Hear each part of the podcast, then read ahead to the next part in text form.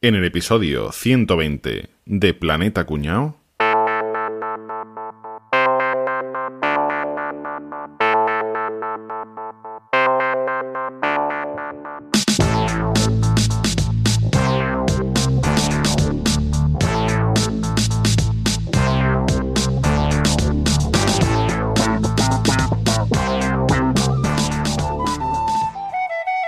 Érase una vez, hace mucho, mucho tiempo, un rico comerciante que llegó a un pequeño pueblo de la selva, famoso por ser un lugar donde había muchos monos. Habitantes de este bonito pueblo, os ofrezco 10 euros por cada mono vivo que se atrape para mí.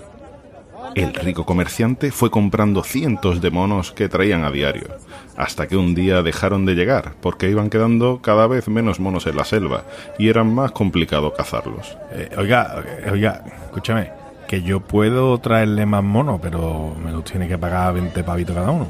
Muy bien. Estoy dispuesto a pagar eso por cada mono. Los habitantes siguieron trayendo monos hasta que de nuevo nadie traía más. Oiga, mire, es que quedan muy pocos monos. Si me paga 40 euros por cada uno, yo puedo te conseguirle más. Joder, con los muertos hambre esto. Muy bien, venga. Estoy dispuesto a pagar 40 euros por cada mono. Y los habitantes siguieron trayendo monos, hasta que, de nuevo otra vez, nadie traía más. Pues mire, si sube el precio a 50 euros, yo le puedo conseguir todavía más monos. Los muertos de la chusma. Venga, vale. 50 euros por cada mono, pero esta es mi última oferta.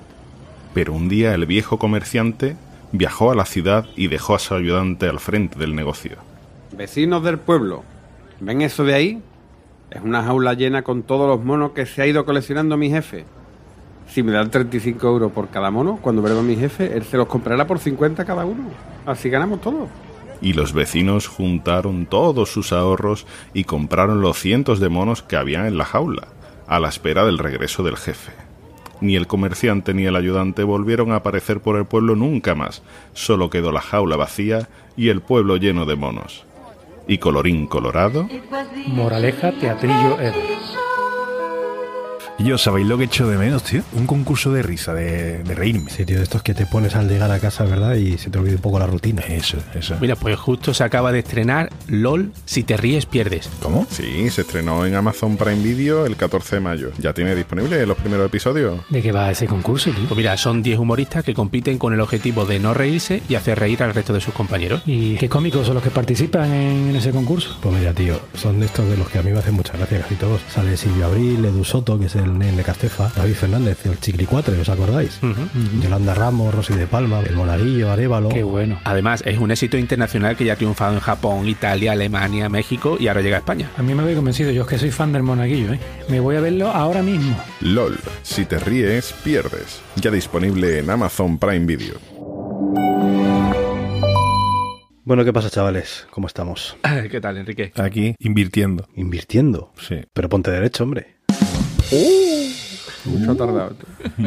Bueno, vamos a hablar de, de una cosa que una cosa que no que no entiendo nada, pero bueno. Ya vamos a hablar de mujeres. Yo soy un experto, ¿eh? Ah, muy bien, pues eh, menos mal, porque así pues. Pero escúchame, experto al mismo nivel que de Fórmula 1. Con eso te lo digo todo. Experto cuñado. me vale. Bueno, pues aquí el experto como siempre será Caballeto y yo le puedo echar una mano, creo yo, esta vez. Esta vez. Álvaro es el que sabe, yo soy el, el cuñado que me voy a, voy a soltar el moco, ya veréis que qué divertido hoy, sí, te promete. Bueno, pues eh, a lo mejor este es el episodio en el que ya definitivamente nos vale para ganar dinero, ¿eh? Aquí a, a expuertas. ¿Ya? ¿Ya sí que sí? Sí, sí, sí, ya tocaba, ¿no? O lo menos hacemos mover, mover, movilizar dinero, ¿no? Que es lo que hablan de la bolsa. Enrique, te equivocas. Si los tiesos como nosotros invertimos, acabamos perdiendo más todavía. Tiene toda la pinta. Yo creo que por eso no he invertido nunca en bolsa, ¿no? Porque tiene pinta de que según ponga yo un euro, ese euro hace y ya desaparece ipso facto. Ese euro se lo lleva la gente como boza, los que tienen dinero. Yo no tengo nada en bolsa, ¿eh? No, en este episodio no, no vamos a explicar cómo invertir dinero, porque eso también sería peligroso, pero sí que podemos explicar en qué se basa todo este mercadeo de la bolsa, de la bolsa, de la bolsa, porque quizá sería buena idea invertir. Bueno, tengo la sensación yo que en los últimos tiempos, quizás desde con todo esto de, de confinamientos, pandemias y de tal, este tema se ha puesto muy de moda. Mm. O no sé si es que yo a lo mejor me interesa más por ello, pero yo tengo la sensación de que últimamente se habla mucho de bolsa, ¿no? Con todos estos temas que han pasado últimamente de, de Reddit, GameStop y demás, ¿no? Que luego, que ya llegaremos a ello. Y también te digo que en los últimos años quizá hay menos motivo para invertir en bolsa. Luego explicaremos un par de detalles, porque en bien. principio porque se invierte en bolsa y todo esto. Y los últimos 10 años digamos que hay menos motivos para haber invertido en bolsa. Hombre, es así- indignante. Es indignante que, que nos cobren 10 céntimos. Por la Cada cara, vez que va a comprar, ¿no? por la cara. Eso no tiene nombre, tío. Que te cobren 10 céntimos por cada vez que va a comprar pan. Es una locura. vamos. Bueno, aquí en Cataluña no las la prohibieron hace tiempo ya las bolsas, pero no son esas de las bolsas que hemos hablado Porque tampoco. allí no paga nadie ni 5 céntimos, vamos a decir la verdad. Ah, no son esas bolsas, pues vaya tela. El guion que yo me creo. Inyección, ¿no? Termorretráctil, ¿no? Escúchame, y todo esto de los mercados bursátiles, ¿cuándo empezó, Enrique? Eso vamos a ver, un poquito de, de historia, ¿no? Porque esto, como siempre, casi todo, imagino que esto es antiquísimo. ¿No, Boza? Esto es muy antiguo. Esto es casi tan antiguo como yo. Me daba la sensación. No tanto, pero bueno, es, es antiguo. En la antigua Roma y en Grecia ya mm, existía una serie de, de normativas que se aplicaban a los intercambios y los mercadores se citaban en un lugar concreto a una hora fija para formalizar las transacciones, ¿no? O sea, bueno, yo te doy dos carneros y tú me das ese candelabro de cobre. Pero lo que realmente nosotros queremos hablar aquí, que eso es la bolsa tal como la entendemos hoy en día, no surge hasta más o menos en Europa alrededor del siglo XII, que eran en, la, en las lonjas, que era donde, donde llegaban las mercancías y donde los mercaderes y los comerciantes, pues bueno, pues ahí mercadeaban, ¿no? Hacían comprometas de mercancía. Lo que pasa que, bueno, surgieron las figuras de los, de los prestamistas, ¿vale? Don Manuel, fijarse bien, ¿dónde estabais vosotros en el 92? Estábamos en la UBI. Esos eran los usureros. Y estas personas lo que hacían era que proporcionaban parnequi, proporcionaban financiación a cambio de, de garantías, ¿no? Que generalmente eran joyas, joyas y oro. Así es como, por ejemplo, los, los templarios hacían la función de banco que hacían en su, en su momento. Utilizaban sus castillos y fortalezas para acopiar y para mm, tener en depósito todo eso que se dejaba en garantía, las joyas, el oro y tal. Ellos la guardaban y la custodiaban y evitaban posibles ataques y robos, ¿no? Claro. como un cierto precursor de los, de los bancos. Vamos, que si tú no lo querías ni muy frío ni muy caliente, pues estaban los templarios. Entre el siglo XII y el siglo XIV, siglo XV, el centro de financiero de Europa se fue trasladando del norte de Italia, que es donde estaba, hacia los holandeses. Holandeses, piratas, banqueros, usureros, de siempre, de toda la vida. De lo peor que hay. Se fueron a Amberes, a Brujas y, bueno, en general a, los- a los Países Bajos. Y precisamente en Brujas, en el año 1360, una feria que se celebraban allí fue la que dio origen a la palabra bolsa. Bolsa. Bolsa. Que Pero- si quiere bolsa. Pero no vaya a imaginar por qué. Seguro que no. Por eso, pues- pues era una diciendo que si quiere bolsa, ¿no? No, no, no, no, no imaginéis por qué. La bolsa se llama así porque esta feria se celebraba frente a una mansión de un hombre de negocio influyente de la, de la época que tenía el título de Caballero de las Bolsas. Anda. Chevalier van der Bourse Ah. era en su, en su idioma. Fíjate. Y era así porque su escudo eran tres bolsas que estaban esculpidas allí en, en la fachada del, del castillo. En uno ponía SPB, ¿no? Uno- Siempre precio bajo. Siempre precios bajos. Exactamente. Pues de ahí viene el origen de la- del nombre de la bolsa. Fijarse bien que no, seguro que no, eso ni lo imaginarais. La primera bolsa oficial fue creada en Amberes en el año 1531. Ya llovió, ¿eh, macho? Ha llovido. O sea, que está- estamos llegando a América y esta gente prácticamente ya empezaban con el comercio de, de- de acciones. Está interesante, ¿no? Exactamente. Siguiente punto de inflexión. Siglo XV, siglo XVIII, en ese, en, en ese rango, ¿vale? Ahí, en esos 300 en, años. e- Antes la en ese rango. Antes ha dicho siglo XII, siglo XIII, siglo XV. Pues mira, 300 años. Bien. Por acotar. Por acotar. Por acotar.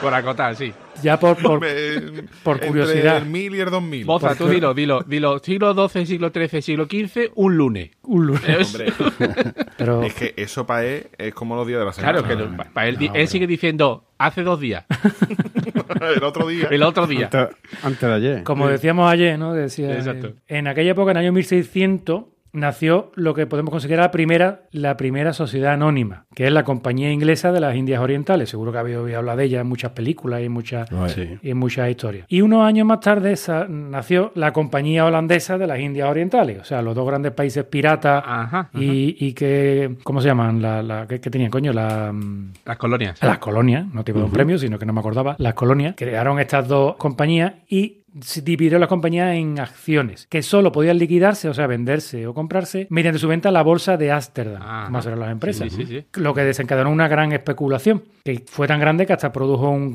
el primer crash portátil, que fue en 1600, entre 1630. Crash portátil te lo podías Crash llevar a un sitio bursátil.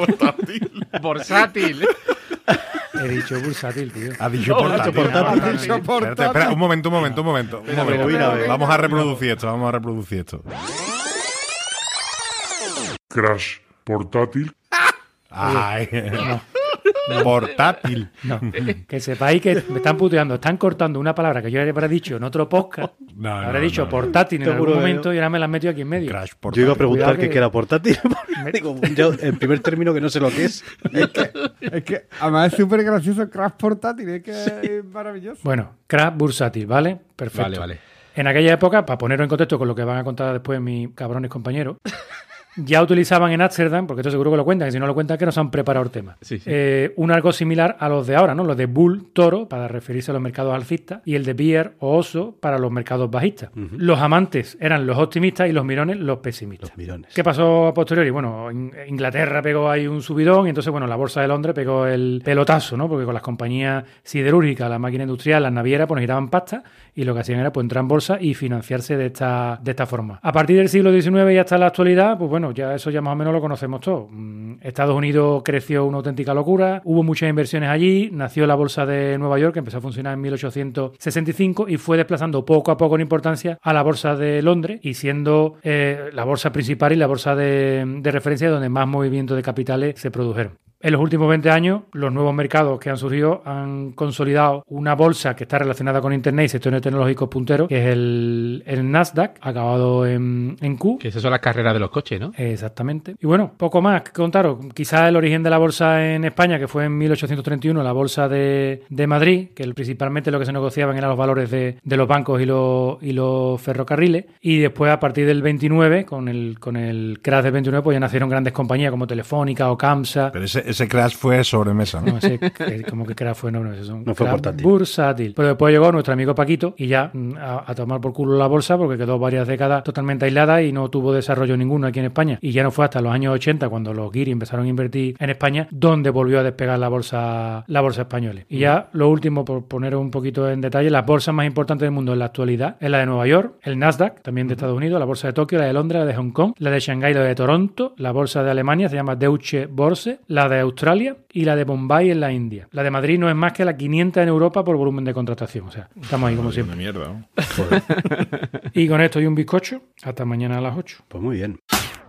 Deals, fusiones, adquisiciones y desfalcos ejecutivos capaces de hundir bancos o cajas de ahorros. Aboguen por los porros ahora que deudas se ahogan, hagan tai chi o yoga. Aumenta los recobros. En Wall Street de buena mañana se abre la sesión del... Pero a ver, esto vale. Esto que nos has contado, ¿qué es la bolsa? ¿Para qué sirve? ¿Qué... Que yo siempre oigo ahí que acciones suben, bajan, no sé qué, pero yo no, no, no entiendo. No, no, pero primero pensaba una cosa. ¿Por qué existe la bolsa? Porque te empieza explicando, ¿no? Que si financiaba la tal y cual. Pues básicamente invertimos en bolsa para evitar la inflación. Y hay muchos cuñados que dicen, inflación me suena... eh, ¿Qué, es, qué es lo que es eso? ¿Qué es la inflación? ¿O suena el IPC? Sí. Índice de precios al consumo. Exactamente. Básicamente lo que te dice es que los precios suben, de- o sea, suben los precios de los bienes y los servicios y baja nuestro poder adquisitivo. Eso no suena, ¿no? Hay años en los que el IPC se ha disparado, por ejemplo. Bueno, eso, eso, eso para los tiesos, ¿eh? Hay otros a los que nos suben nivel adquisitivo mucho más rápido No, no, que el IPC. eh, el, el, el IPC, el IPC, no estoy hablando de valor, el poder adquisitivo. Digo, el IPC, por ejemplo, cuando nacimos nosotros, España tenía un IPC en el año 77 de prácticamente el 28% Qué anual. Los sueldos no subían un 28%. Pues eso quiere decir que las cosas valen un 28% más, Más cada año, ¿no? en Argentina, un saludo de paso a todos los argentinos que nos están escuchando mucho. ¿Viste? Chévere. Bueno, pues allí ahora tienen un 40% de inflación. Joder. Ahora mismo 40% de inflación. Ahora, ahora, ahora, sí, sí, en el 2021. Eh, Allí vas a comprar pan y te lo suben sobre la marcha Claro, de precio. Dice, tú llévate billete por si sube por el camino. Claro, está peor que, que lo del Bitcoin. ¿Qué pasa? Que el truco es que si metes dinero, hace que el capital crezca, por ejemplo, invirtiendo en bolsa y sabiendo que la bolsa tiene una rentabilidad media del 5%, pues sabes que en unos 13 años duplica la inversión. Pero iba a decir, eso no siempre crece la bolsa. Que sí, que sí. Hay años que son más malos y otros años que son más buenos. Pero, por ejemplo, mira, en el 2020, casi un año de mierda, la bolsa mundial, a nivel mundial, ¿eh? ha crecido un 5,8%. En Estados Unidos un 7,8% y en España un 4,3%. Eso es mucho más que lo que te da tu banco de intereses que no te da nada hoy en día. Te quita. ¿Habéis pensado por qué una empresa sale a bolsa? Para financiarse. Básicamente para obtener financiación. Esa es una opción. Os voy a explicar otra. Para darse a conocer y para mostrar músculo también, ¿eh? O para robar, ¿no? Como pasó en la época aquella, ¿no? De, de Bankia y todo eso. Pero ¿habéis pensado que es que hay veces que tienen que salir a bolsa porque son empresas tan gigantes que nadie podría comprarlas al 100%? O ponemos un ejemplo. Apple vale 3 billones de dólares. Billones nuestros, ¿eh? no billones de los suyos. Elon Musk tiene 190 mil millones de capital. Ni Elon Musk sería capaz de comprar Apple. ¿vale? Entonces necesita eh, diversificar porque si no nadie sería capaz de, de hacer crecer tanto esa empresa si fuera un solo propietario. Él, él no necesitaría mucho más. ¿no? Muy buena. Vale, y lo que estabais diciendo, puede ser también una forma de encontrar financiación. Y ahora, con permiso de Boza, vamos a utilizar. Camaralia, camaralia. ¿Camaralia te vende las bolsas o las regala Boza? Precio siempre pago, la regalo. Las regala. ¿Te regalas? Delincuente. Imaginemos que Boza le va muy bien Camaralia, pero quiere expandir el, negocio, ¿vale? Y dice, mira, voy a abrir una delegación de Camaralia en Madrid. No, en Bilbao. Yo me iría a Bilbao con Enrique. En Bilbao, venga. Entonces Boza, ahora mismo que tiene ahí la, la cartera gorda, que ya no le cierra, dice, venga, pues puedo abrir la oficina allí, la nueva tienda en Bilbao. Pero ¿qué pasa? Que es que sigue creciendo mucho el negocio. Oye, este, que Boza está vendiendo cámara a todo el mundo que le pregunta. ¿Qué pasa? Que dice, mira, pues voy a abrir cinco delegaciones más, porque es que tengo tantos clientes que es que no me da abasto. Pero ¿qué pasa? Que para abrir cinco tiendas ya, ahí ya no tiene tanta tantos fondos. Y ¿Y dice, eso? bueno, entonces dice, bueno, pues pido un préstamo, ¿no? Pero coño, es que pedir un préstamo para abrir tiendas nuevas, a él le generaría una deuda. Entonces ¿eh? dice, coño, tengo un negocio de puta madre y ahora de pronto me voy a encontrar con una deuda. Entonces, otra opción podría ser crear una partición de su negocio y salir a bolsa. ¿Qué pasa? Él perdería parte de la propiedad, pero claro, seguro, estoy seguro que a Boza le interesa tener menos negocio de un ne- negocio más grande que quedarse con el 100% de un negocio que le, le cuesta crecer. Eso podría ser una explicación de por qué, por ejemplo, una empresa como la de Boza podría ser a bolsa. A bolsa, joder, bolsa y bolsa. Y entonces, ahora vamos a intentar, con el ejemplo de Camaralia, cómo funciona la bolsa, ¿vale? Vale. Venga. Pensamos que Boza tiene el 100% de su negocio. Ahora me dicen, ah, mi mujer también. Bueno, imagina el 100%, ¿no? En la familia. ¿Dónde está el nombre de mi mujer? Tengo un testaferro. Usted está ferro. vale, Boza tiene el 100% de su negocio, ¿vale? Y quiere seguir creciendo. Y entonces, como no se quiere endeudar, dice, mira, pues voy a poner a la venta el 30% de mi empresa. Pues dice, bueno, pues vamos a sacar a la venta el 30% de su empresa en forma de participaciones. Y de pronto un señorito que acaba de vender cortijo y tiene dinerito fresco le dice, escucha, que yo te compro el 30% del negocio. Así es que a final de año nos repartimos los beneficios en forma de dividendo en función de qué porcentaje tiene cada uno y ya está, ¿vale? Eso podría ser una solución, sin tener que salir a, bolsa. ¿Qué pasa? Que el negocio va tan bien que ya son los propios clientes de Camaralia que le dicen que yo, esto va de puta madre, no habría posibilidad de, ¿no? De poder comprar una participación del negocio. Y Boza y el señorito andaluz que había vendido el cortijo, que tenía mucho dinero, dice, oye, vamos a hacer una cosa, vamos a poner cada uno el 20% y vamos a, a venderla, por ejemplo, 20.000 acciones a 10 euros. Y entrará de dinero fresco en la empresa, podemos seguir creciendo o lo que queramos, ¿no? Pues eso, todos los miles de clientes de Camaralia, los miles de oyentes de Planeta Cuñado que dice que yo, que esta empresa va de puta madre, vamos a aprovechar ahora y compramos. Eh, ¿Qué pasa? Que antes Boza era el dueño del 100% de la empresa. Luego pasó a ser el dueño del 70%. El señorito rico andaluz que se quedó con el 30%. Con esta entrada de clientes que habían comprado participaciones, había dos accionistas mayoritarios con el 60% de capital y 20.000 clientes pequeños que tenían el otro 40% de, de la empresa. ¿Qué pasa? Que es que había un problema. Mucha gente se quedó sin poder comprar acciones, porque solo 20.000 acciones, eso se vendía enseguida. Y entonces había mucha más demanda de ella. Pero yo ya, claro, vos decía, oye, yo tampoco quiero soltar tanto poder en la empresa, ¿no? Que además son menos dividendos que me lo quedo Hay yo. que poner límite en algún sitio. Claro, ¿no? sí, dice, no, yo no, yo suelto más. Y total, un día la señora Rosario, que estaba ya haciendo cola en la frutería, dice, oye, pues si a alguien le interesa, yo tengo cuatro acciones de camararia y las quiero vender, que quiero, tengo que reformar cuarto de baño. Y dijo uno, ah, oye, sí, sí, mira, que yo llevo tiempo queriendo unas acciones. Bueno, pues te las vendo a 20 euros. Dice, coño, ¿cómo a 20 euros? Si la compras, tú la has comprado a 10, mira, es que sé que hay mucha gente interesada. Si te interesa, total, que enseguida alguien se las compró y ya empezó a comentarse allí por el barrio. Nieta, enterado, la Rosario vendió las acciones de Camaralia que las compró a 10 euros, las vendió por 20. Ah, pues yo, mi cuñado tiene acciones. Y empecé, la gente pues se quedaba en la puerta allí en la plaza del mercado y los sábados empezaba a, a ofrecer, oye, pues yo tengo acciones de Camaralia, pues yo te doy 20 euros, oye, pues yo te doy 30 euros, ¿vale? Total, llegó un momento que la gente pedía 50, 60, 70 euros y siempre había alguien dispuesto a comprarla. Hasta que un día alguien pidió 100 euros por cada acción y ese día no le compró nadie. Dijo, coño, ¿qué ha pasado? Pero si siempre había alguien que estaba dispuesto a pagar este precio. Dice, hostia, pues a ver si, a ver si es que ni nadie más dispuesto a pagar, voy a bajar a 90, a ver si alguien sí me lo compra. Y de pronto el que lo vio que le había tenido que bajar de precio para poder venderla, dijo, hostia, pues, oye, pues yo la vendo a 80. Y entonces de pronto cundió el pánico y todo el mundo empezó a vender la participación de Camaralia porque por, cundió el pánico, básicamente. No había ningún motivo por el que bajara de precio, pero la gente aprovechó que todo el mundo había, había más gente dispuesta a vender que de comprar y automáticamente empezó a bajar el precio de las acciones. De hecho, ya hablaban que la empresa podía ir mal, ah, que puede animal, claro, por eso está bajando el precio. La gente ya dice, bueno, prefiero perder algo de dinero, pero por lo menos poderle quitármela de encima. Hasta que de pronto llegó otro y dijo, oye, que me he enterado que no, que viene Amazon a comprar Camaralia y que van a comprar todas las acciones una por una. Ah, sí, pues yo me estoy dispuesto a comprar otra vez y de nuevo volvió a subir el precio de Camaralia. Bueno, pues esto es la bolsa hoy en día. Y Boza tocándose los cojones en la oficina, ¿eh? Hay que ver, ¿eh? Contando billetes. No, yo estaba pensando, digo, en cuanto bajen de 10 euros, la recompro. Y volvemos a empezar otra vez el, el sistema. Bueno, esto que acabamos de ver es básicamente con que funciona la bolsa. El precio de una acción sube y baja no siempre con un motivo aparente, no siempre está asociado a unos resultados empresariales, no siempre está asociado a, a una causa que nosotros diríamos lógico, porque si no, sería muy fácil ganar dinero en la bolsa. De hecho, es muy difícil que esas fluctuaciones estén basadas en causas lógicas. Si yo fuera rico,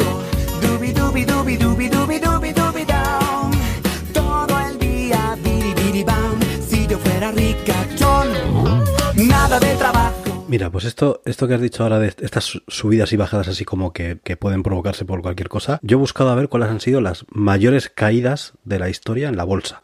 ¿Vale? Voy a hacer el, el podium nada más porque hay De batacazos. muchos, muchos ejemplos, pero batacazos gordos, ¿no? En el número 3 está Japón, la bolsa de Japón, desde el año 90 hasta el 2003, o sea, ahí hay una década entera, más de una década, bajó un 79% la bolsa, o sea, es un buen, mucho, mucha pasta, mucha, mucha pasta ahí, y es cuando estalló la burbuja inmobiliaria, que también la hemos sufrido aquí, pero allí, pues. En el número 2, el índice Nasdaq, entre los años 2000 y 2002, bajó un 82%. Joder. Eso fue lo de las .com, ¿no? La burbuja Eso es. de las .com. estalló la burbuja de las .com. Esta burbuja simplemente fue que de repente se puso de moda comprar acciones de empresas.com, ¿no? De cuando empezaba todo el internet. Y bueno, y luego, pues por último, la- el mayor batacazo gordo de una bolsa fue Wall Street en el 29. O sea, el famoso crack del 29, eso no lo ha superado nadie. Un 89% bajó la bolsa. Entiendo que la gente se tirase por la ventana, ¿eh? Porque bajó casi un 90%, tío. ¿Y qué provocó esto? Pues lo que has contado tú antes, caballito, más o menos, que es que la gente se puso tan de moda meter en bolsa, de meter dinero en bolsa, que la gente pedía créditos para comprar más acciones y de repente pues había tantas acciones que ya nadie te las compraba y tenías que pagar el crédito y no tenías dinero y las acciones se habían bajado y entonces la gente pues eso perdió un 89% de lo que había invertido. Pero es que eso mismo, Enrique, ya pasó en el siglo XVII en Holanda con la burbuja de los tulipanes. Que de repente subió el precio de los tulipanes un 200%. Y la gente se volvió loca porque decía que eso era el nuevo oro. Y igual que vino, se fue. Y te, te digo que en menos de seis meses cayó en picado otra vez el precio. O sea, imagínate las hostias que hubo ahí. Eh, bueno, esto que hemos hablado ahora de, de- de cómo funciona la bolsa, caballito, que has contado. Yo, ha habido hace poco este, este fenómeno de, de GameStop y Reddit y demás, ¿no? Que hemos ha salido en las noticias. Ha sido, ha sido brutal, ¿eh? Ha sido brutal. Y hablaba mucho de una cosa que era las posiciones cortas. Y yo no me enteraba de nada de eso. ¿Eso qué es? ¿Te lo explico yo? Explícamelo si quieres, ¿sabes? No, pero Enrique se lo ha empollado y Enrique se lo sabe bien. Creo que lo he entendido, pero no sé si lo he entendido todo. A ver, a ver, a ver. A ver, al fin y al cabo, según entiendo yo la bolsa, es un poco como apostar. Literalmente. Yo apuesto que una empresa va a ir a mejor, Sí. sea por el motivo que sea, y que yo voy a ganar dinero. O al menos el valor de esa empresa. Eso es. El valor sí, o sea, que, que el valor de esa empresa va, va a ir a mejor, porque yo quiero que mis acciones suban, que es lo que quiere todo el mundo, obviamente, ¿no? Pero parece ser que hay otra manera de apostar que es justo lo contrario, es decir, apostar que algo va a perder valor. Entonces, ¿cómo funciona esta gente? Te dice, déjame tus acciones, y tú se las dejas, y te pagan el dinero que sea. Una especie de alquiler. Entonces, ellos piensan que lo que va a pasar es que esas acciones van a bajar. Entonces, lo que hacen es venden rápidamente las acciones que tú les has dejado, esperan a que bajen, las recompran más barato y te las devuelven. Y entonces el beneficio que se quedan es esa diferencia de precio que con el que ellos han, han jugado, ¿no? Así es. Imagínate, las acciones están a día de hoy a 1000. Tú piensas que esa acción en el futuro va a estar a 500. Entonces, esos 500 euros de diferencia es lo que tú le vas a ganar, porque tú vendes a 1000 y compras después a 500 para devolverse las notas a 500. Y además, el que te está prestando la acción piensa lo contrario a ti. Piensa, no, ojo, yo no creo que esto vaya a bajar, creo que va a subir, porque si es al contrario, le gana dinero. Claro. Parece ser que con la burbuja inmobiliaria anteriormente ha habido gente que ha ganado mucho dinero con eso. Sí, igual. De hecho, muchas veces eh, los reguladores, cuando hay una catástrofe en una empresa, rollo que se ha descubierto que estaban maquillando las cuentas o que había un desfalco, una historia de esa, y saben que va a haber un movimiento a la baja en las acciones, lo que hacen es prohibir las operaciones en corto durante un tiempo determinado para evitar ese tipo de, de historias. ¿no? Tras el, el crash este de 2008, que no se ha hablado, pero realmente es un crack, en Europa se prohibieron durante mucho tiempo las operaciones en corto. ¿eh? porque que iban a hundir la economía. Es que lo que pasó en este caso último de Reddit, eh, Reddit, como ya hemos hablado, es un foro de internet básicamente donde hay muchísima gente metida. El caso fue, eh, hay empresas que se dedican básicamente a, a este tema de, de las eh, posiciones cortas. Entonces, en, en Reddit parece ser que la gente se puso de acuerdo en vamos a coger una empresa que esté muy abajo y vamos a hincharnos a comprar acciones. Claro, tú compras acciones muy bajitas, pero cuando se compran muchas acciones de algo, pues la gente se pone nerviosa eh, tal y empieza a comprar más. Entonces van subiendo el precio. No, y, y los bots. Es que el problema es que hoy en día la bolsa casi todo está controlado por, Sí, por también, bots claro. y, y de- detectan inercias y, se, y ya está, ¿no? Como todo. Claro, sí, porque mucha gente a lo mejor tiene una, una alarma puesta, ¿no? Que Claro. si tal empresa sube un 10%, me compras 20 acciones. Digamos que de manera totalmente artificial subieron, bueno, y sin el digamos, de manera totalmente artificial, subieron el precio de las acciones de una empresa que está prácticamente desahuciada, como es GameStop. GameStop es una tienda de, de videojuegos, ¿no? O De video- videojuegos. Es el sí. equivalente al game que hay aquí. Es una tienda de videojuegos Ajá. que se está yendo un poquito a la garete, pues porque ya no se venden videojuegos en físico, se venden cada vez menos. Y entre Amazon y demás, pues están a punto de desaparecer. Ahora a lo mejor no, porque han, han debido recibir una buena inyección de pasta. De la nada.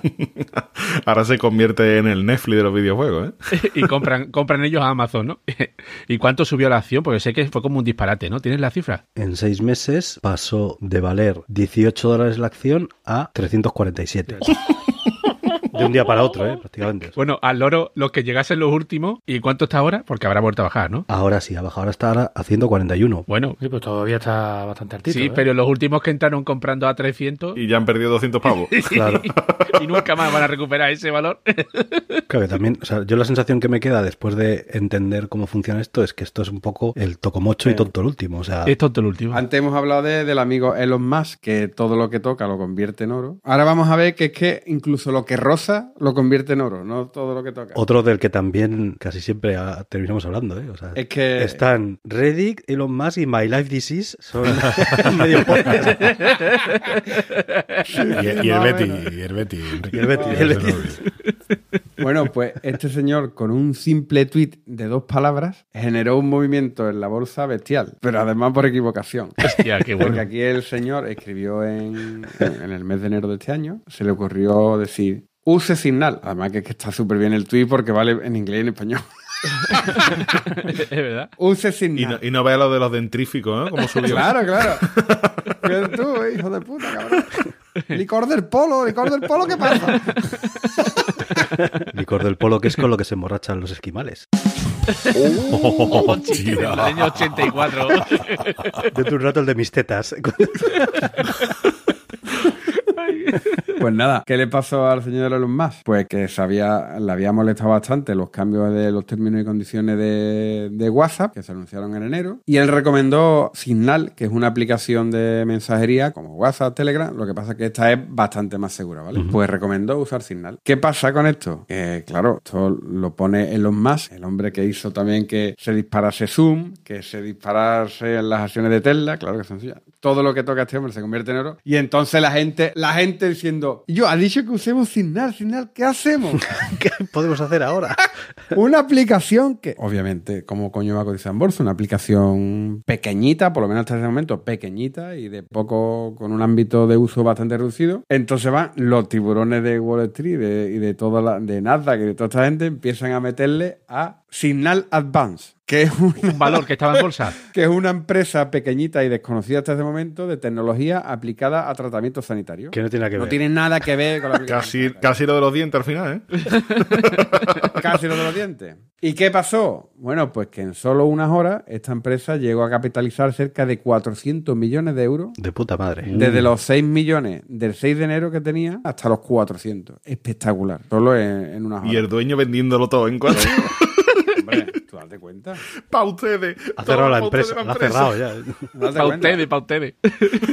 Así, así que fijaros el, el tema de este tío. O sea, que no es todo lo que toque lo convierte en oro, sino hasta lo que roza lo convierte en oro. 400 millones de pavos. Impresionante. Qué fuerte. Qué bien, qué maravilla, hijo. Habéis explicado muy bien lo de las operaciones en corto. Yo voy a aprovechar y voy a plantear otro término también bastante recurrente cuando se habla de bolsa y demás. El apalancamiento. Para mí apalancamiento es cuando me como un lebrillo, un lebrillo De gazpacho con gazpacho, echan en el sofá. dos litros de cerveza y una barra de pan. Y ahí ya me apalanco yo. y que te cagas. Hombre, sobre todo un viernes, ¿verdad, Rafa? No, pero apalancamiento, Álvaro, apalancamiento básicamente es comprar y no vender, ¿no? Apalancamiento es endeudarse. Entramparse, pero en fino, ¿no? Entramparse. Entramparse. Sí. Eso es. Sería Perfecta el la palabra. término más coloquial. Entramparse. Pero estamos hablando de entramparte con la diferencia de que pones una parte, que no es decir, oye, voy a comprar acciones de esta empresa o voy a ejecutar cualquier operación, una inversión en mi empresa, cualquier otra cosa, pero tengo el dinero. O sea, si esta me cuesta dos millones de euros, a lo mejor yo tengo seis millones de euros en, en, en activo o incluso en líquido o donde quiera. El apalancamiento es decir, no me quiero deshacer de mi dinero porque me resulta más rentable pedirlo prestado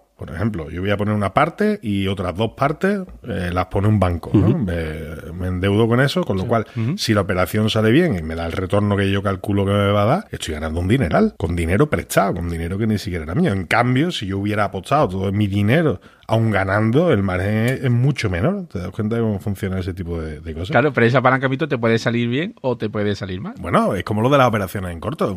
Todo, eh, me estáis explicando. Si como lo de la operación en corto te salga mal y en vez de bajar las acciones suban, tienes un pedazo de problema. Y con el apalancamiento tres cuartos de lo mismo, si utilizas deuda para financiar una operación y al final la operación no sale, tienes un verdadero problema. Pero el apalancamiento eh, en temas financieros nunca se utiliza de manera despectiva ni negativa. Es un instrumento más Es que un tú utilizas para... Exacto. Hay unos índices para que no te pase en cierta manera de eso respecto a tu capital y tal, y que debes entrar siempre en esos límites, y cuando te vas de esos límites cuando te empiezan a, a salir las lucecitas rojas por todos lados. Pero bueno, ¿Y, y esos límites, sa- sabes cuáles son más o menos, Álvaro, en porcentaje? no, no, o sea, son funciones que se fórmulas y demás eh, respecto a tu a tu propio capital, pero no te sabría decir ahora mismo cuánto tiene que ser, si es superior a uno o inferior a uno, ahora mismo no te lo sé decir. Y los apuntes de la carrera los he tirado ya.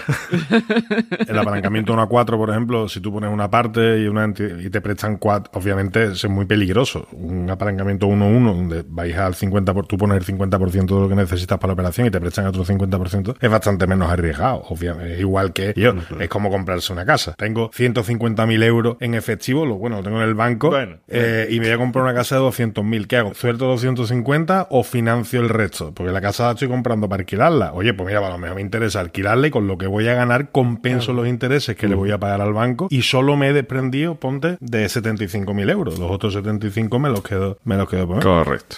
Claro, es un ejemplo. Bueno, Rafa, ¿y tienes más definiciones de esa guapa? Bueno, más que nada lo preguntaba por aclarar términos y demás. Y yo, eh, escuchas este episodio y empiezas a hablar, pero tú mañana, eh, mañana, cuando- al día siguiente de escucharlo, la gente hablando, he hecho una operación en corto, no sé qué, no sé cuánto, he hecho un apalancamiento. Mañana están todos comprando el expansión y eso. Oye, ¿tú qué debes? ¿Hasta de callarte? No, no, no, no. Yo estoy un poco apalancado. Yo tengo un poco, cierto nivel de apalancamiento. pero- Oye, y una cosa de la bolsa que yo no, que yo no entiendo. El tema de los índices, eh, en España está el IBEX, ¿no? Son los 35 valores más importantes de la bolsa, sí. Después están las tecnológicas, ¿no? Que... Nasdaq. Sí, pero aquí en España hay un hay diferentes índices en la No, bolsa. yo creo que en España solo está el IBEX 35. Creo que hay alguno más. Bueno, a nivel europeo sí, claro. Alerta cuñado, alerta cuñado. En el mercado de valores de España, el principal índice bursátil es el IBEX 35, donde están las 35 empresas más grandes, más importantes. Pero no todas tienen el mismo peso porque no es un indicador exacto de cómo está la economía de un país. Por ejemplo, los bancos pues suponen el 30% del IBEX 35. O sea que una crisis en el sector pues prácticamente hundiría ese índice. También hay índices, por ejemplo, de las empresas que reparten dividendos, que es el IBEX Top Dividendo. Y también hay índice, por ejemplo, de la volatilidad de la bolsa, que se le llama el VIBEX. Y luego cada bolsa, sabéis que tiene la bolsa de Valencia, la bolsa de Barcelona, la bolsa de Bilbao, pues ellos tienen sus propios índices, como por ejemplo en Barcelona que está el BCN PER 30, el PER no es de que cobre el paro, sino que son los 30 valores con mejor ratio de precio-beneficio. Y podría ser bastante interesante. Vamos, que hay en total unos 80 índices bursátiles en el mercado español. Pero vamos, básicamente es que la Comisión Nacional de Mercado de Valores de un país decide meter los valores más punteros en un índice y vende ese índice. Por volumen, ¿no? Me parece que de capital. Exacto. Y tú lo que haces es que tú puedes apostar a que ese índice sube o baja o lo que sea. Al final es lo que hablamos, si esto es una casa de apuestas.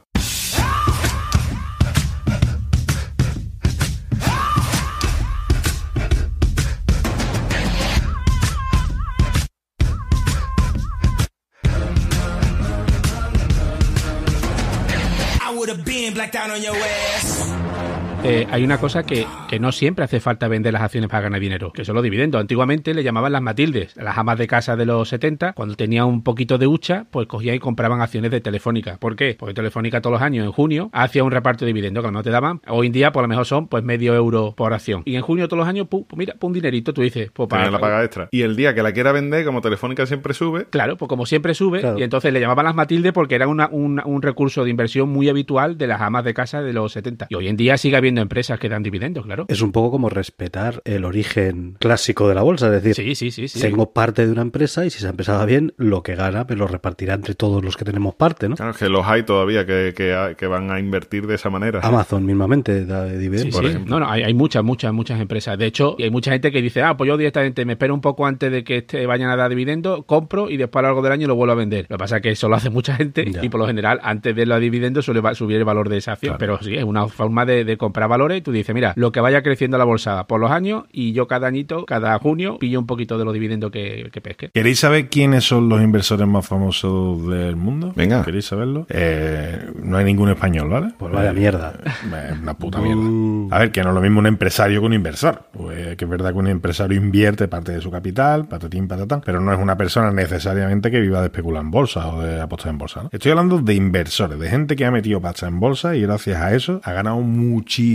dinero, además de eh, tener sus propias empresas y demás. ¿no? Hay cuatro o cinco nombres que son bastante conocidos por todos. Peter Lynch, eh, que todo el mundo lo conocerá. Ser del Valencia, ¿no? Peter Lynch, que es el hermano del que hace las películas estas de flipado. De David Lynch. David Lynch. Eh, Rey Delio y sobre todo, los dos es lo que, vamos, todos lo conocéis, George Soros, que últimamente Soros. es muy famoso por otras cosas, pero es bastante conocido, y sobre todo Warren Buffett, ¿no? que es el, el puto amo de la bolsa mundial. Os voy a contar solo dos o tres cosillas así, a grandes rasgos, sobre todo me centro en Warren Buffett y en Soros. Eh, el Buffett este es un tío que tiene ahora mismo una fortuna de 82.800 millones de dólares Me parece poco. ha donado más del 80% de su fortuna a la fundación de Bill Gates y Melinda. ¿Melinda? Qué bárbaro. ¿Melinda se llama? Melissa, ¿no? ¿Melissa o eh, cómo se llama? La señora Gates. Melissa Gay, creo que. Mel Gates. en casa la- le llaman Mel. Su primera inversión, la primera vez que tuvo que declarar impuestos, tenía 13 añitos. O sea, que el niño desde muy pequeño, desde muy pequeño, supo lo que tiene. Y ahora mismo tiene un holding de puta madre. Y después está George Soros, que le, que le sigue muy de lejos, porque el primer inversor eh, por ganancias del mundo es Warren Buffett. Pero es que Soros no está ni, ni de entre los 10 primeros, ni entre los 20, ni siquiera entre los 50 mejores. Pero en cambio es un nombre muy mediático, ¿verdad? Sale está como que está muy detrás de muchas. Y es uno de los cuatro palos de la baraja española. O sea que los Soros, los Soros. Rey de Muy, Soros. muy nombrado por los magufos siempre. ¿eh? George Soros siempre está detrás de todo. Sí, sí, sí. Y te está diciendo que no está ni entre los 5 o 10 primeros más importantes, imagínate. Pero porque él no quiere para que no se sepa la verdad. Para que no se Pero porque, pero porque es muy individualista, él prefiere hacerlo el Zoro. No, lo que pasa, este tío lo que pasa es que cumple con las normas del malo de la película. Es un tío que ha hecho fortuna de una forma poco habitual o, o de una forma un, un pelín extraña. Eh, este tío hacía unas operaciones muy, muy, muy agresivas y aparte era un especialista en movimientos especu- eh, especulativos en corto. La mayor curiosidad sobre Soros eh, la tenemos que contar. De, en 1992 ganó mil millones de dólares de 1992 en un solo día. En un solo día, ¿qué hizo? ¿Compró Francia? No. Eh, George Soros eh, ganó mil millones de dólares en un solo día apostando contra la libra esterlina. Y ese día desapareció la moneda. Hola, chaval. De hecho, en 2002, 10 años después, en Francia se le condenó por, por uso de información privilegiada. Porque es que, claro, este tío es verdad que se dedicaba a invertir, tenía, tiene un huevo de empresa, la fundación hecha de eh, Open Society, eh, que es una ONG que se supone que mete pasta a... Bueno, el tío por lo visto ha estado financiando el tema del independentismo catalán, le daba fotocopiadoras a los, a, a los disidentes de la Unión Soviética en los años 80, o sea que, que no le gusta meter palito en candela ahí. Eh, pero es que después él mismo reconoce que uno de los secretos para, para ganar muchísimo dinero invirtiendo en bolsa es pues mover un poquito a las sociedades, ¿no? Toquetear un poquito, eh, hacer coquillas, ve por dónde tiembla, ve por dónde, por dónde puede abrir brecha y ahí es cuando él empieza a invertir con operaciones, eso, ya os digo, súper agresivas y, y muy, muy, muy en corto. Rafa, ¿sa- ¿sabes una frase de, de, George Soros que es mítica esa frase? La de lo importante no es si tienes razón o no, sino cuánto dinero ganas cuando tienes razón y cuánto pierdes cuando estás equivocado. ¿Y sabéis con qué apoyo financiero, que ya os he dicho que no es de los más ricos del mundo, ni siquiera de los tíos que más han ganado en bolsa en el mundo. ¿Sabéis eh, con el apoyo de qué familia de gente muy rica cuenta Soros para hacer sus cositas? Lopera, los Lopera. ¿Los Rothschild, eso que hablamos? Correctísimo, Con los Rothschild. caballito. Los Con, con la familia de Rothschild. tío. Hay que ver qué cosas. eh. Es que te pones a ver este tipo de historias y lo normal, lo normal Es- es que creerse se- las conspiranoias. un montón de conspiranoias ahí porque es que al final está todo junto. Que si controlan Amazon, que si controlan Apple, que si controlan los movimientos independentistas en los países. Bueno, esto aquí da para mucha literatura, ¿no? Y para fliparse bastante. Y aquí termina cuarto milenio. Pero gente será que seguro que conoce muchas más formas de, de meter dinero en la bolsa para, para ganar, no como nosotros que somos unos. Hombre, escúchame, es que esto de comprar acciones, materia prima, divisa y demás, eso es una mierda. Comparado con otras cosas se pueden comprar, caballito. Si tú quieres rentabilidad, tienes que tener riesgo, ¿no? Claro, evidentemente. Pues riesgo lo, el riesgo lo tiene comprando cositas raras, ¿vale? Como por ejemplo, bonos de impacto social. Adiós. ¿Eso a qué te puede sonar? Yo qué sé, tío. No sé. Los bonos del Estado sabe lo que es, ¿no? Sí, sí. Sí, hombre, claro. Vale, bono del Estado, la deuda del Estado, tú compras parte de la deuda y el Estado te la devuelve con intereses, porque necesita la pasta ya. ¿Vale? ¿Qué pasa? Que a veces los gobiernos no tienen dinero en efectivo para hacer todas las cosas que quieren hacer. Sobre todo normalmente suele faltar para la ayuda social, ese tipo de cosas Ya. que la sociedad de verdad le repercute positivamente, ¿no? Entonces, ¿qué hace? Pues que desde hace ya unos 10 añitos o así eh, se están poniendo de moda este tipo de bonos. Los bonos están ligados a la consecución de un bien social. Te voy a poner un ejemplo. Tú tienes un gobierno de una zona con una alta tasa de paro juvenil. No sé, España. Por ejemplo. Por Así, ejemplo. por elegir una al azar. Y creas un programa de inserción laboral para los jóvenes. Y ese programa sabes que te va a costar a nivel de formación, eh, publicidad, todo lo que tienes que hacer, unos 50 millones de euros. Vale. ¿Tú a dónde vas? Pues le dice a los fondos de inversión, a los que manejan la pastuqui de verdad, le dice que yo, préstame dinero, que si consigo los objetivos sociales que me quiero marcar con este programa, te lo devuelvo con creces. Pero además, mm, de la siguiente manera, tú, por ejemplo, creas ese bono de impacto social y tú le dices al fondo de inversión, vale, yo te voy a devolver el dinero más un 4.5% de interés, solamente con que cierta tasa de jóvenes de este eh, rango obtenga una titulación que ahora mismo no tengan. Si además de eso tienen trabajo, te voy a pagar un 6%. Y si además de eso el trabajo lo mantienen pasado 3, 4 o 5 años, te voy a pagar un 8.5%. Así funciona este tipo de bonos. Y hay inversores que les interesa. Claro que les interesa porque al final el dinero lo tienen asegurado, por lo menos lo que tú has invertido. O sea, eh, el Estado mínimo te va a devolver lo que has invertido y encima, si consigues que el Estado tenga ese beneficio social, que lo consiga, mm, encima te va a repercutir y cada vez que consiga un escalón más dentro de ese contrato que ha firmado contigo, un tanto por ciento más. Y encima quedas muy bien, ¿no? Curioso, tío. Curioso. Vas a ganar poco, pero bueno, bueno, Poco, ¿no? Ojo, un 8.5% de una inversión de 50 kilos no es poco. pero no vas a perder nada porque estamos confiando en que el Estado va a pagar. Sí. Sí, siempre. En este sentido, siempre confiamos en que el Estado va a pagar. Está asegurado con todas las comillas del mundo que le quieras poner. Los pioneros de esto, pues los cuñados británicos, que el primer proyecto que hicieron fue en la cárcel de Peterborough, en Londres, ¿vale? que lo que querían era bajar la tasa de reincidencia delictiva y lo consiguieron en un casi en un 2%. ¿Cómo me alegro de que hayas metido a Pitingo en la cárcel finalmente? ya era hora de que se hiciera justicia. ya, ya era hora. ¿Vale? Esto, esto es un primer producto así raro. Eh, Me imagino le estaba poniendo los exámenes muy difíciles para que nadie apruebe. Para no tener que. Escúchame, al paro todo Cristo que tenemos que devolver esto con interés. no, no, espérate, no puede mejor ser. el, que da el dinero contrata a los propios jóvenes para que Claro. aumente la tasa de, de la- laboral y, y así cobran más Como intereses. monos. Pero mira, al final está repercutiendo Sí, sí, claro, positivamente a la sociedad, Sí, que sí, es lo sí, que se busca, claro. ¿no? Con este tipo de bonos. Claro, o sea, has se explicado busca eso, me he imaginado eso yo. Claro que a la propia empresa que ha puesto el dinero a lo mejor le interesa montar una fábrica para que la gente trabaje y tal. O sea, Es que eso es lo que se busca. Además, no suele ser una empresa, suele ser un fondo en el que intervienen varias empresas, bancos, etcétera. Entonces, al final eso es lo que se busca también. Después te ves las becas de los bancos que duran seis meses. Qué casualidad que justo es cuando tiene que conseguir tal, tal nivel de empleo y tal, ¿sabes? Bueno, otra, otra cosa que funciona además mucho gracias a Internet es el, el P2P, que no es el Emule, ni Utorre, ni nada de esto, pero funciona igual. Eh, o sea, son préstamos peer-to-peer De persona a persona. préstamos de persona a persona. Hay páginas web, ¿vale? Como por ejemplo Lending Club o Prosper, que tú directamente tú necesitas un préstamo y tú vas a la página, te registras. ¿Y cómo respondes tú frente a ese préstamo, no? Porque hoy en día, ¿no? Tienes avales y tal, pero si tú te presto dinero a ti, ¿cómo sé si me lo va a devolver? Caballito, Eso es- la magia de Internet.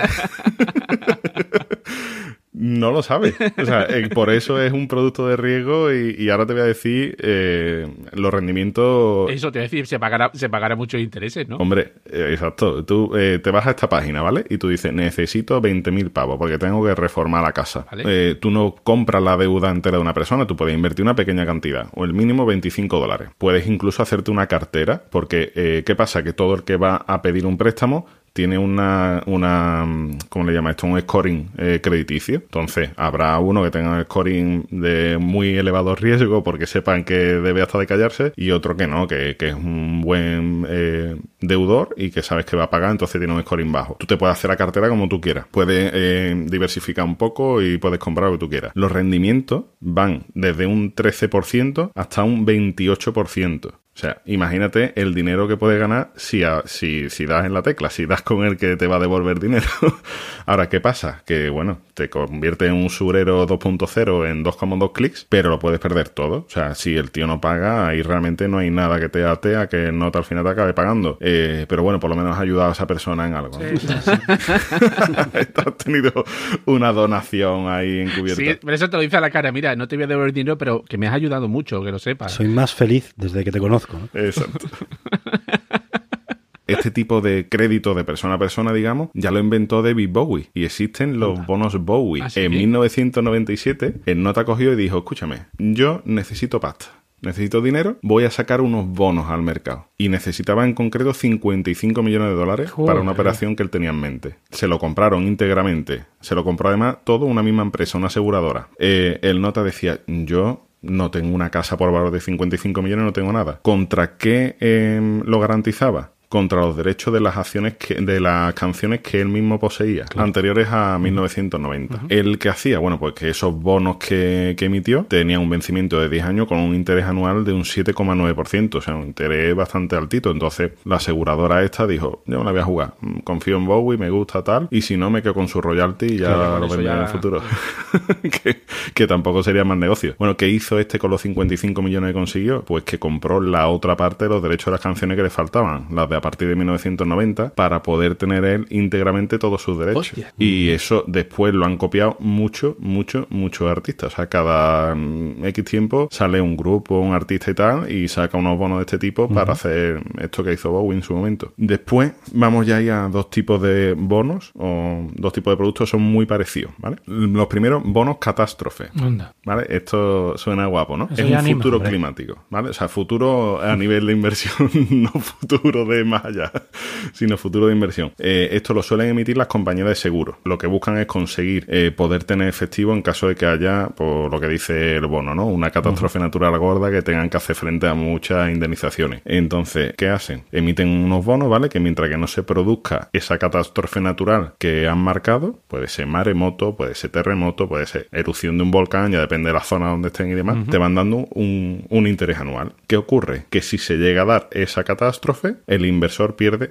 todo el dinero. Ya, eso, Imagínate. eso sí que, eso sí que, bueno, arriesgado, es que depende, es que depende, ¿no? Claro, que Eso depende. es súper arriesgado. Claro. Claro. eso es súper arriesgado. Pero tú imagínate que tú dices, voy a sacar un bono para que de aquí a cinco años, aquí en Andalucía, no hay ningún terremoto que destruya una ciudad, por decirte. O un pueblo de más de 10.000 habitantes. Entonces, viene un inversor y dice, toma, 20 kilos, 50 o 1.000 kilos, o lo que sea. Te lo compro todo. Tú me vas dando un rendimiento anual durante esos cinco años de inversión. Ahora, como en cinco años haya un terremoto y dos hermanas o Arcalá o lo que sea pete, mm, te has quedado sin absolutamente nada. Es súper arriesgado. Es casi como un seguro. No, no, o sea, lo utilizan las aseguradoras para tener efectivo para cuando tengan que hacer frente al seguro.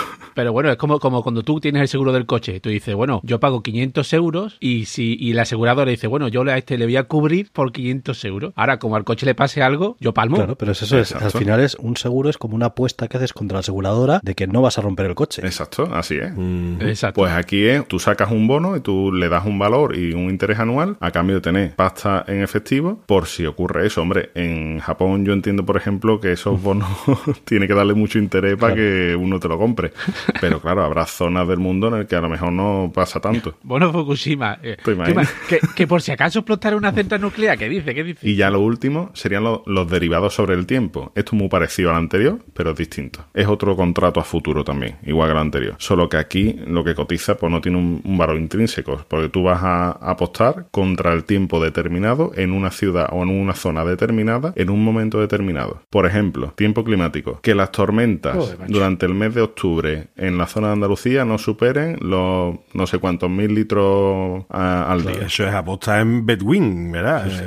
Claro, bueno, pero es que existe un mercado de eso. Claro. Qué barbaridad, tío. Existe un mercado de eso. Entonces, ¿qué ocurre? Pues que hay empresas a las cuales esas condiciones climáticas les afecta muchísimo. Navieras, eh, bueno, Bueno, incluso eh, tema las aseguradoras de- agrícolas, ¿no? La de los por seguros de los cultivos, exacto. De hecho, esto se utiliza mucho para completar el seguro agrícola. El seguro agrícola te va a dar hasta un tanto. Ahora, si tú quieres tener un poquito más, tú dices, eh, voy a meter a que aquí va a haber un granizo gordo en tal fecha porque pinta mal este año. Y si pasa, pues pasta que te lleva. Esto también puede afectar, por ejemplo, a parques de atracciones. Tú imagínate un parque de atracciones que tiene una ventana de, mm, de apertura más o menos reducida, porque en cuanto llega la lluvia tiene que parar porque no, nadie se va a montar en una atracción para mojarse. Sí, sí, sí. Claro. Si de repente resulta que hace tres meses de sol, eh, que se supone que deben ser de sol, y se lleva lloviendo dos meses, has perdido la mitad de la posible inversión que puedas tener. Hay restaurantes que están empezando a invertir en derivados sobre el tiempo, porque si tiene todo en exterior y de repente es una zona muy mojada y demás, pues les puede joder muchísimo la venta. Pero espera una cosa, estoy pensando ahora mismo.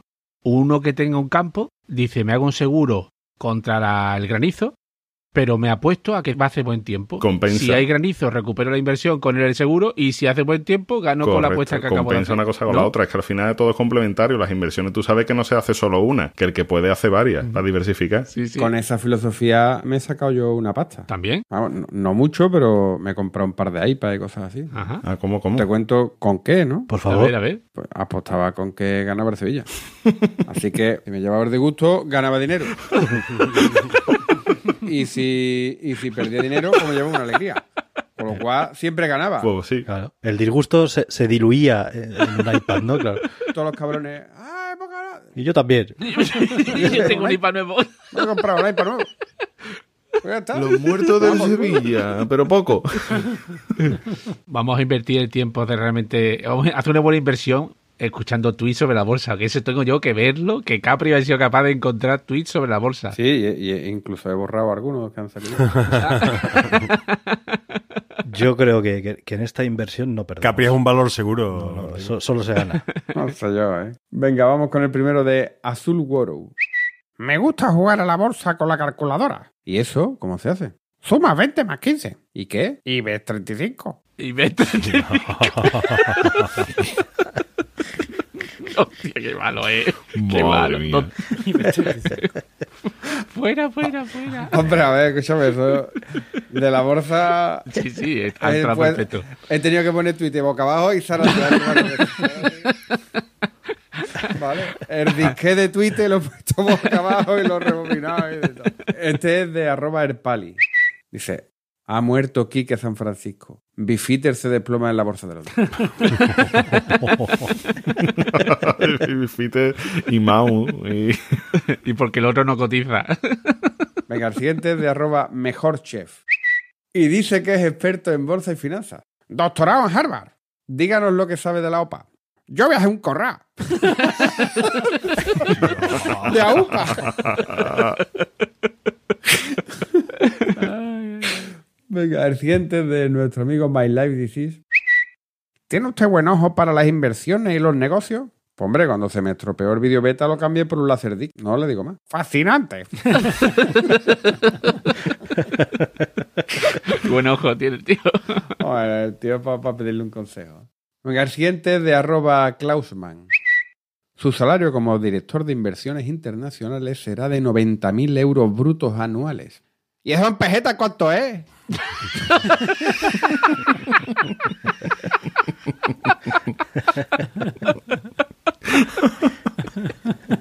Qué bueno, me ha encantado.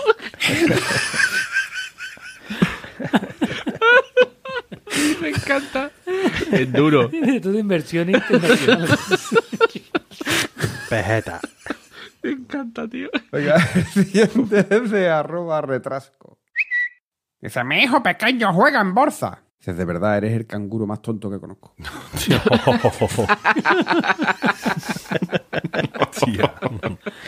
Ahora la ha pillado. El siguiente es de arroba frenopatix. Paco jugaba en bolsa hasta que murió. ¿Pero dejó dinero? No, murió oficiado. Ah, vale, entiendo.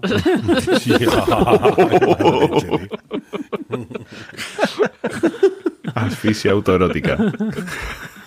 El siguiente es de arroba pajarita story. He conseguido incluir el nombre de mi empresa en el IBEX 35. ¿Pero cotiza? No, no, no, lo ponen ellos con el ordenador.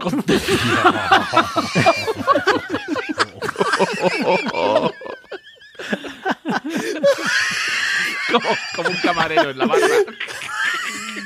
Yo me lo he imaginado allí en la bolsa de Madrid con, con la tiza aquí en la oreja puesta. Media de hueva y cotiza. Ay, qué bueno, tío. Venga, y el último es de arroba acraish. Papá, papá, ¿qué me puedes decir del Dow Jones? Es que es un índice bursátil. ¿Y del IBEX? Que se llamaba Miguel y era escritor. Hostia.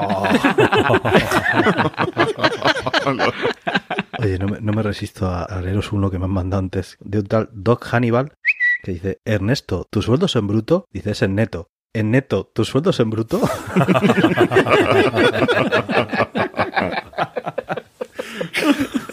En neto.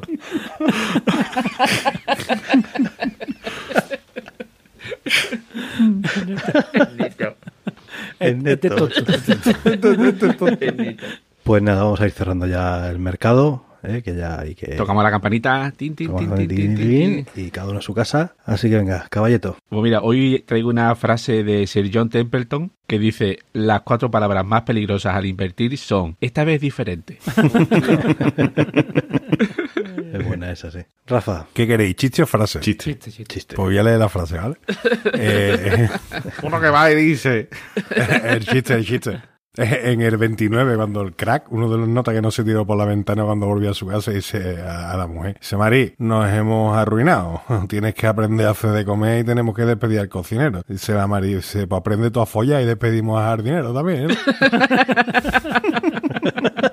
¿eh?". No, y ahora ya me voy a poner en serio. Una frase que es que, que es que me ha encantado. De Robert Kiyosaki, que es un eh, tío es empresario, investigador, es orador, es nuestro Emilio Duro, eh, pero en hawaiano, ¿vale? Eh, dice, nota, una diferencia importante es que los ricos compran los lujos al final, mientras que los pobres y la clase media tienden a comprar los lujos primero. Muy bien. Estaría bien aprender esa frase, Pues sí. ¿verdad? Boza, Pues yo voy a decir una frase de, de un señor que no, la verdad no, no, no lo conozco, se llama Anónimo. Ajá. ni idea. Eh, Es una frase muy interesante, sobre todo para que haga inversiones. Que el último duro lo gane otro. Eso es un dicho catalán. Sí, sí. El último duro para otro. No es anónimo, no es catalán. Esta gente, todos los anónimos son catalanes. Capria, Pues tío, yo creo que, que no podemos terminar el episodio sin, sin recordar a una de, las de las mujeres más importantes del mundo de la bolsa. Que todos hemos hablado de hombres y una mujer importantísima en este, en este mundo, ¿no? Que es la famosa pelirroja. ¿Quién coño la qué pelirroja? pelirroja. Coño, os os voy a leer la estrofa como si fuera un poema. Ando con una rubia con los ojos de colores y con una morena con tres cargadores. Una pelirroja para la bolsa de valores y con una morena con tres cargadores. ¿Qué canción es esa? Ando con una rubia con los ojos de colores y con una morena con tres cargadores. Una pelirroja para la bolsa de valores y con una morena con tres cargadores. Ando con una rubia con los ojos de colores y con una morena con tres cargadores. Una pelirroja para la bolsa de valores y con una morena con tres cargadores. ¿No habéis escuchado esta canción Guay. nunca o qué? No, tío. ¿Qué coño es eso, tío? ¿Qué cojones es eso, tío? La música que tú escuchas, Capri, es un poquito preocupante para nosotros, ¿eh? Es que tenéis que reconocer que yo ahora llevo otra vida diferente. Sí, ya, ya, ya, pero muy diferente, muy diferente. Bueno, pues Álvaro, Bueno, yo quiero decir que esto de la bolsa es un enganche más y un chute de adrenalina más, como puede ser las apuestas y demás, porque es que ya hemos visto que es una pura apuesta, que antes de jugarse el dinero de cada uno, que hay simuladores de bolsa, ¿vale? De simuladores reales, que si quieres probar a ver si ganas o pierdes, inténtalo primero sin que te cueste el dinero y ya después, ya después apuesta de verdad, si eres capaz. I- Invertir en un simulador es como hacer de comer con plastilina. con Ave Creme. Exacto, pero, pero que lo intente. Nada, yo os digo lo que decía, no sé si ya os acordáis de la hora chanante que salía el payaso que hablaba de economía y decía, el índice Nikkei como siempre bien y el índice D- Dow Jones como siempre down. así, que, así que bueno, recordad nuestra web planetacunao.com, nuestro Twitter planetacunao, nuestro grupo de Telegram telegram.planetacunao.com y si queréis hacernos un poco más ricos en vez de invertir en acciones o lo que sea, pues podéis entrar en tienda.planetacunao.com donde están nuestras camisetas con diseños exclusivos y Eso es invertir, eso es invertir en estilo, moda. eh, Sí, señor. Sí, señor, y en felicidad sobre todo. Y amazon.planetacunao.com, que es el Amazon de siempre. Si compráis en Amazon y entráis por ahí, pues eh, a vosotros no os van a cobrar nada, pero a nosotros de vez en cuando alguna propineja nos cae. Así que bueno, venga, hasta la próxima.